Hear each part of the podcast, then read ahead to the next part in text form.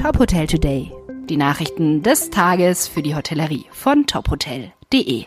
Dieser Podcast wird Ihnen präsentiert von HEP, Tabletop für die gehobene Tischkultur. Mein Name ist Sarah Leoni.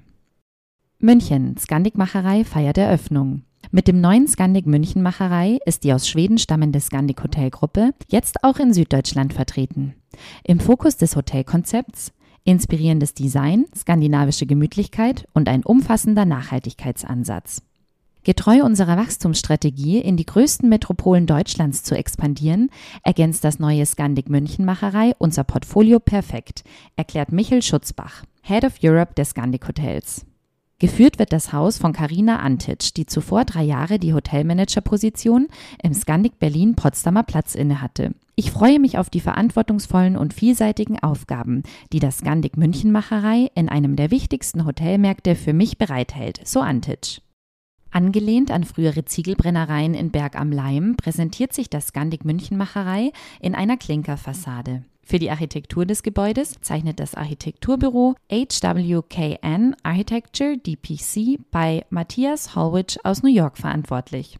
Im Inneren dominieren erdige Farben sowie rostrote und beige Töne. Alle 234 Zimmer verfügen über Echtholzböden. Für Langzeitaufenthalte stehen 10 Zimmer mit Kitchenette zur Verfügung. Weitere 24 sind barrierefrei und werden nach Bedarf ausgestattet. Das hoteleigene Restaurant Zieglerei mit Bar bietet bis zu 152 Gästen Platz und zeichnet sich durch eine saisonale Küche mit skandinavisch-bayerischem Twist aus. Nach eigenen Angaben bleibt die Hotelgruppe ihren seit 1993 bestehenden Nachhaltigkeitszielen auch im neuesten Haus treu. Dabei werde beispielsweise Strom aus 100% erneuerbarer Energie mit Biomüll aus der Speiseresteanlage gewonnen. Ausblick. Wird es wieder mehr Meetings und Events geben? Verantwortliche für Meetings und Events erwarten, dass 2023 die Zahl der Konferenzen mit physischer Präsenz und die Budgets steigen. Das ist ein zentrales Ergebnis der zwölften Auflage des Global Meetings and Events Forecast von American Express Meetings und Events. Der 2023 Global Meetings and Events Forecast basiert auf einer Umfrage unter 580 Meetings and Events Verantwortlichen aus 23 Ländern und aus allen Bereichen der Wertschöpfungskette, wie auch auf Interviews mit Führungskräften der Branche. Die wichtigsten Ergebnisse im Überblick. 77 Prozent der Befragten zeigen sich optimistisch, was die Gesundheit der Branche auf dem Weg ins Jahr 2023 betrifft. 67 Prozent sagten, die Zahl der Events mit physischer Präsenz werde innerhalb von ein bis zwei Jahren auf das Niveau von vor der Pandemie zurückkommen. 67 Prozent sagten, die Zahl der Events mit physischer Präsenz werde innerhalb von ein bis zwei Jahren auf das Niveau von vor der Pandemie zurückkehren. 65 Prozent erwarten, dass die Gesamtausgaben für Meetings und Events 2023 steigen werden.